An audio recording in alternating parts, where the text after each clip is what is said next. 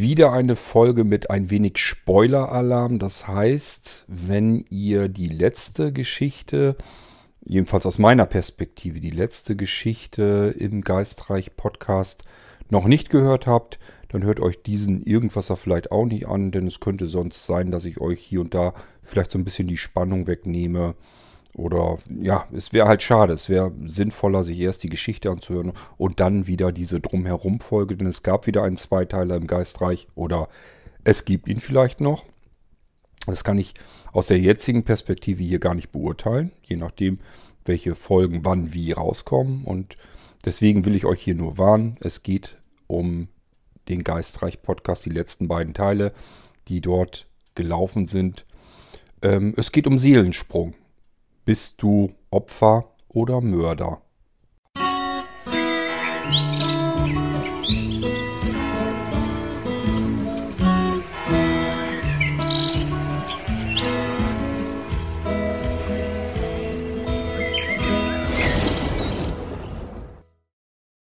Tja, liebe Leute, ich kann es nicht ändern. Ich hatte mal wieder irgendwie einen wilden Traum. Und zwar habe ich geträumt, dass ich am Rande eines Parkplatzes bin, mich befinde. Also das, da steigt sozusagen mein Traum ein. Jedenfalls ab da kann ich mich erinnern an diesen Traum. Äh, es war Schmuddelwetter, grau, regnerisch. Ab und zu weiter hinten fuhr so ein Auto entlang. Und dann habe ich mich umgedreht und bin irgendwie von diesem Parkplatz weg und bin irgendwie im Pferden, in Pferden im Industriegebiet angekommen und bin dort durch das Industriegebiet gelatscht. Warum ich das gemacht habe, kann ich euch nicht erklären. Keine Ahnung. Das kam mir irgendwie ein bisschen seltsam, ein bisschen verrückt, ein bisschen wild vor, weil ewig nicht da gewesen. Keine Ahnung, was das soll. Das ist ja das Schöne am Gehirn. Man weiß ja manchmal nicht, warum es jetzt irgendwelchen Krempel umschichtet und um formiert. Äh, das macht es ja, um die Erinnerung wach zu halten. Es muss ja ständig rattern im, nachts im Kopf, um das, was wir uns merken wollen, Langzeitgedächtnis, neu durchzusortieren und neu durchzustrukturieren. Und dabei kommen eben Bilder zum Vorschein, die nicht so richtig Sinn ergeben, aber da mache ich mir eben dann doch ganz gerne wieder Gedanken, kann man da was draus machen oder nicht. Konnte ich jetzt erstmal so, ja, was kann auf so einem Parkplatz schon großartig passieren? Aber ich habe mich eben gefragt, was könnte denn passieren, dass ich wie so ein verwirrter Mensch durchs Industriegebiet latsche? Warum laufe ich denn da durch die Straßen? Und dann ist der Weg nämlich nicht mehr ganz so weit. Ähm, ja, vielleicht habe ich ja einfach vergessen, warum ich da überhaupt lang laufe und laufe da irgendwie nur rein intuitiv lang.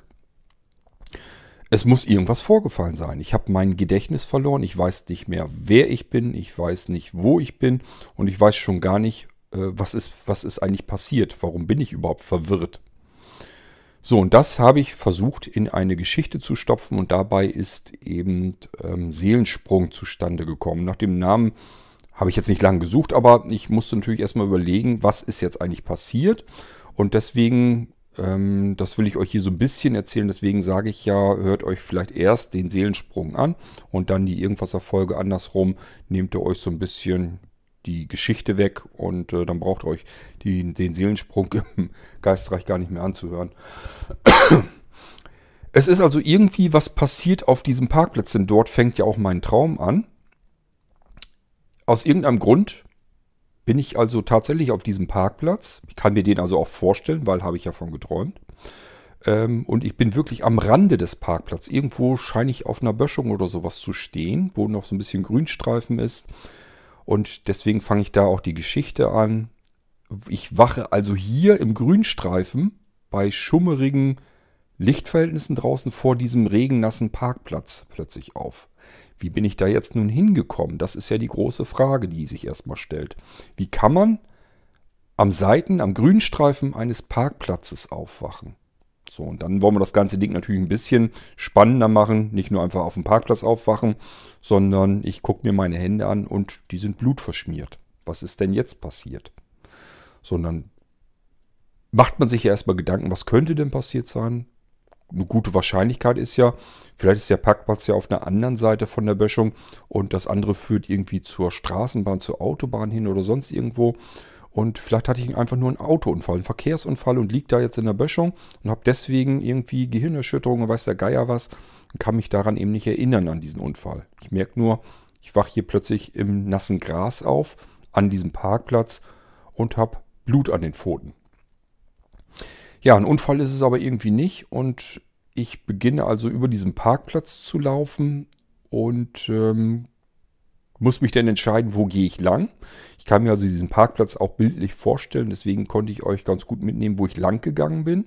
Da war also so eine längliche Straße und es wurde schon dunkel. An der Seite waren Laternen zu sehen und dann gehe ich eben diesen Bürgersteig lang. Der hört irgendwann auf, dann geht die Straße weiter. Von hinten kommt ein Auto und ich habe aus irgendeinem Grund, weil ich habe ja mein Gedächtnis vergessen, ich weiß nicht warum, aber intuitiv habe ich Angst und Panik vor dem Auto, das da hinter mir herkommt. Was mache ich? Ich flüchte mich nach rechts rüber in die Böschung, durch Gestrüpp, Sträucher und Bäume, in irgendwie ein Stückchen Wald hinein.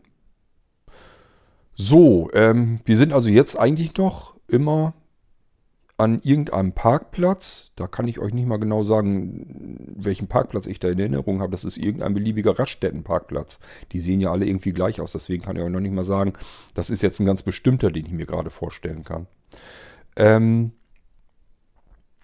die Böschung und so weiter, das ist auch schon irgendwo so ein bisschen Richtung Pferdener Industriegebiet, glaube ich. Ähm, und dann lande ich ja tatsächlich im Industriegebiet und dann befinde ich mich auch wirklich in Pferden im Industriegebiet und gehe dort ein bisschen durch die Straßen lang. Der Parkplatz, wo ich also über diese Straße rübergehe und der Parkplatz, wo das Pförtnerhäuschen ist, da gibt es tatsächlich eine Geschichte dazu. Deswegen kommt das da drin vor. Ich hatte einen Kumpel bei mir mit im Auto sitzen und von dem Kumpel, den jüngeren Bruder, der saß hinten und wir sind mit dem Auto in Pferden rumgeguckt, auch dort im Industriegebiet. Ich bin diese Straße entlang gefahren, ich weiß gar nicht mehr warum, wir wollten uns einfach nur mal da so ein bisschen das Industriegebiet angucken. Da war, war ich gerade hergezogen, die beiden haben mich besucht und dann sind wir irgendwie, haben uns die Gegend so ein bisschen angeguckt. So, dann habe ich gedacht, ach, hier sieht es ja auch ganz interessant, dann lass uns mal da lang fahren. Und dann sind wir auf dieser Seitenstraße einfach mitten auf einem Parkplatz angekommen und da war tatsächlich so ein Pförtnerhäuschen und der hat uns auch dann angehalten. Also der wollte wirklich mit uns sprechen. Das haben wir ja gemerkt. Ich also Scheibe runtergedreht und der hat einen richtig ausgefragt, was wir hier zu suchen hätten. Das wäre ein Privatparkplatz, äh, also von einer Firma. Und sein Job ist eben auch so ein bisschen, er war halt Sicherheitsmann. Das war ein Unternehmen, das ist auch, ähm, ich weiß nicht, weltbekannt wahrscheinlich schon. Ähm, zumindest ist hier in Deutschland sehr bekannt, zumindest die Produkte, die da rauskommen. Ähm, und die haben natürlich Angst, dass da irgendjemand rumspioniert. Dass da jemand irgendwie sagt, ich probiere mal so dicht heranzukommen, wie ich an das Unternehmen rankomme, um so ein bisschen herauszufinden, wie funktioniert das, da, das Ganze dort. Vielleicht kann ich irgendwelche wichtigen Informationen dort herausschmuggeln. Und deswegen sind die da so heiß hinterher und so spitz nach. Und äh, deswegen gab es eben da dieses Häuschen. Und da war eben ein Sicherheitsmann drin, der so ein bisschen im Auge behält, wer fährt da rum, wer guckt da rum. Und was ich einfach nicht mitbekommen habe, ist, dass diese Straße, das ist eine ganz normale öffentliche Straße gewesen, dass sie dann irgendwann ab da anfängt, eine private Straße zu werden von dieser Firma. Deswegen sind wir da überhaupt drauf gelandet und haben da aber ganz normal gedreht und ich habe das erklärt, dass wir uns nur die Gegend angeguckt haben und das nicht mitbekommen haben, dass das jetzt hier Privateigentum ist und deswegen hat er uns dann ganz normal wieder ziehen lassen. Wir haben umgedreht und sind dann weggefahren. So, und das Ding habe ich mir in meiner Geschichte eben auch wieder vorgestellt und deswegen konnte ich euch da überall mit hinnehmen und konnte mir auch noch vorstellen, wie es so ungefähr ist. ähm, jetzt habe ich natürlich immer noch nach einem Ereignis in dieser Geschichte gesucht, weshalb habe ich denn Blut an den Fingern und was ist eigentlich passiert? Das heißt, wir bekommen am Ende von Teil 1 dann auch noch mit, es gibt einen Toten auf diesem Parkplatz, wo ich aufgewacht bin. In einem LKW. In einer LKW-Kabine ist ein LKW-Fahrer erstochen aufgefunden worden. Sechs Messerstiche hat er in der Brust. Ja, und ich habe das Blut an den Händen gehabt. Was ist jetzt also passiert? Deswegen auch als Nebentitel, das Ding heißt ja Seelensprung, und als Nebentitel bist du Opfer oder Mörder? Das ist die Frage, die sich am Ende von Teil 1 eigentlich stellt. Es gibt einen Toten und es gibt jemanden mit Blut an den Fingern. Bin ich jetzt Opfer gewesen? Habe ich mich vielleicht nur gewehrt? Hat der Lkw-Fahrer irgendwie versucht, mich zu überrumpeln, zu beklauen oder irgendwas anderes und ich musste mich wehren und habe mich nur zur Wehr gesetzt und bin deswegen irgendwie äh, raus und keine Ahnung, wie, wie ich das Gedächtnis verloren habe. Das müssen wir später dann noch ergründen. Das stellt sich erst in Teil 2 raus. In Teil 1 ist erstmal nur die Frage, was ist passiert und bin ich jetzt das Opfer, das überlebende Opfer, das sich nur gewehrt hat gegenüber einem Angriff? Oder habe ich jemanden abgestochen, jemanden abgemurkst? Habe ich einen Lkw-Fahrer umgebracht? Und wenn ja, warum um Himmels willen? Ich kann mich ja an nichts erinnern. Der Protagonist erinnert sich noch nicht einmal an seinen Namen. Ja, so kommt im Prinzip Teil 1 zustande. Man erfährt viel über die Flucht, äh, was passiert ist, im Prinzip, was die Polizei soweit schon mal so ein bisschen herausgefunden hat. Und das Ganze wird in Teil 2 weitergeführt. Äh, da kommen dann mehr Gedankenlücken zum Vorschein, die man wieder füllen kann. Und somit füllt sich dann auch so nach und nach die Geschichte ein wenig. Und dann kommen wir irgendwann zum Ende hin. Und da merken wir dann plötzlich, irgendwie dreht sich diese ganze Geschichte einmal um 180 Grad. Und ähm, wir selber, also alle anderen um uns herum, rätseln weiterhin, was ist da passiert. Und plötzlich wissen wir aber genau, was da passiert ist. Und das ist der Ausgang von Teil 2, den ich euch jetzt allerdings nicht erzählen werde, denn es kann ja wie gesagt sein, dass ihr die Geschichte noch gar nicht gehört habt und dann wäre es doof, wenn ich euch hier schon das, das, das Ende sozusagen mitteile. Es ist mal wieder keine super aufregende und spannende Geschichte, denke ich mal jedenfalls nicht. Aber es ist eine Geschichte. Sie hat Elemente mal wieder aus irgendwelchen wilden Träumereien und äh, ich habe versucht, daraus wieder eine Geschichte zu machen. Diesmal ist es ein Mystery-Krimi geworden. Und ähm, ich konnte zwei Teile daraus machen. Die Teile sind diesmal auch ein bisschen länger. Ein Teil geht eine halbe Stunde. Wir haben also ungefähr eine Stunde, wo diese Geschichte einmal komplett hindurch erzählt wird.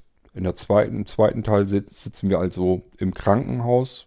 Ja, wir wurden also von diesem Pförtner offensichtlich ja aufgegabelt, der hat den Rettungsdienst angerufen, wir sind ins Krankenhaus eingewiesen worden, Polizei ermittelt, Gerichtsmedizin hat herausgefunden, wie lange wir wohl ungefähr auf unserer äh, Irrfahrt oder Irrelauf durch die Nacht äh, gebraucht haben, nämlich von da ab, wo der Lkw-Fahrer ermordet wurde, dass wir da irgendwie was mit zu tun haben, die Chancen stehen ja nun sehr hoch.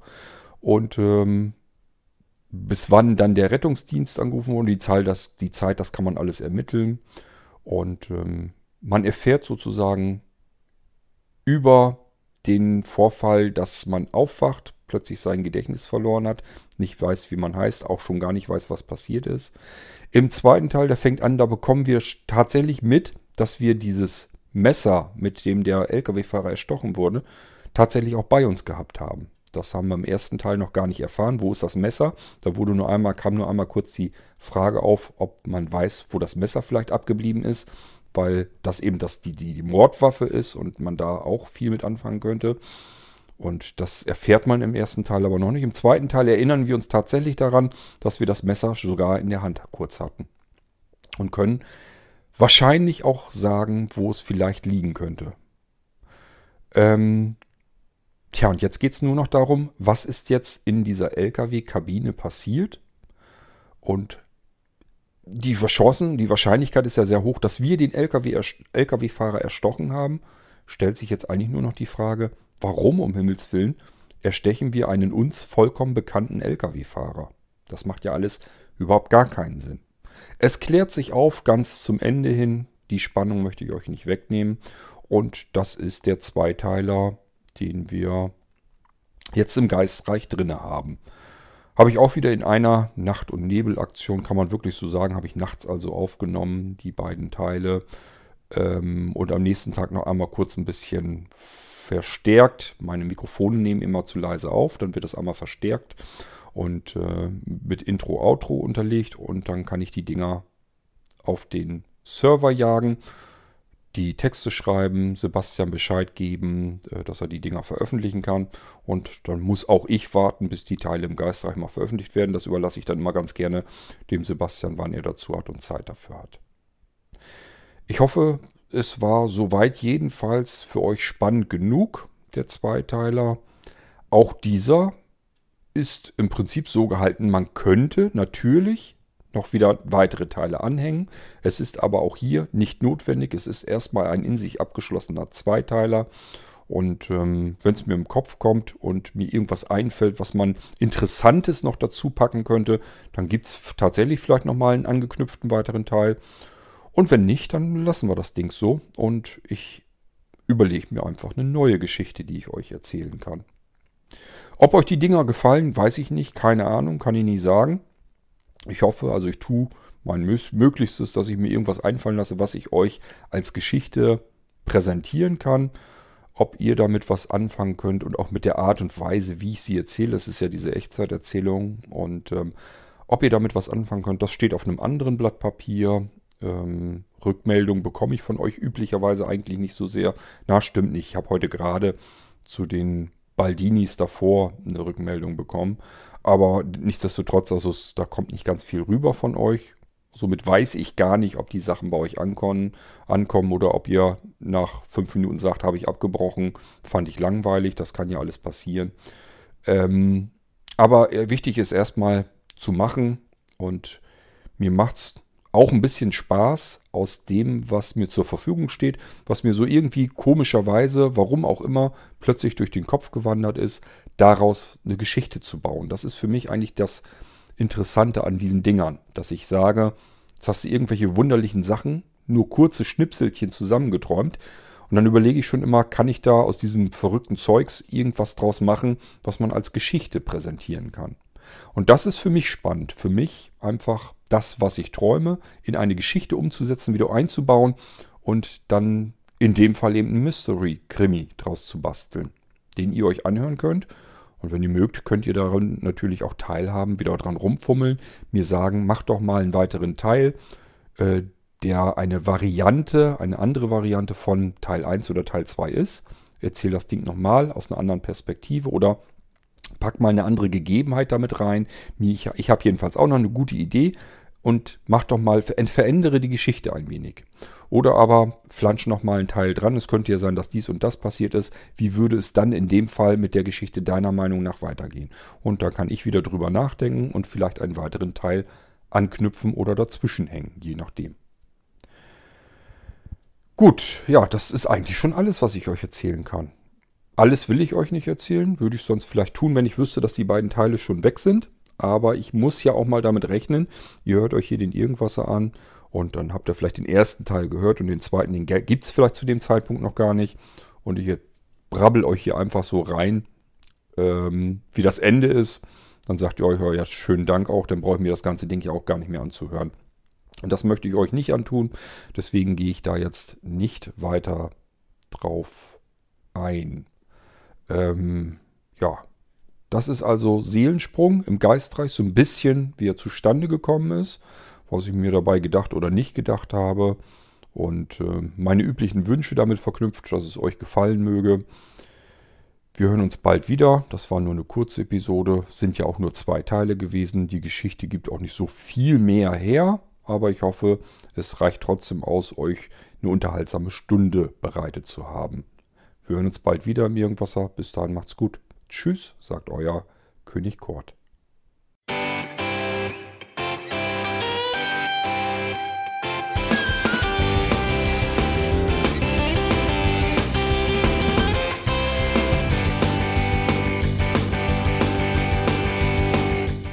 Das war Irgendwasser von Blinzeln. Wenn du uns kontaktieren möchtest, dann kannst du das gerne tun per E-Mail an podcast.blinzeln.org oder über unser Kontaktformular www.blinzeln.org. Blinzeln schreibt man in unserem Fall immer mit einem D in der Mitte. Wenn du möchtest, kannst du uns sehr gerne auch einen Audiobeitrag auf unseren Podcast Anrufbeantworter sprechen. Der hat in Deutschland die Telefonnummer 05165 439 461. Und wenn du uns aus dem Ausland anrufen möchtest, dann ersetze einfach die erste 0 gegen die 0049 für Deutschland. Wir bedanken uns für dein Interesse und freuen uns schon darauf, wenn du auch beim nächsten Mal wieder mit dabei bist.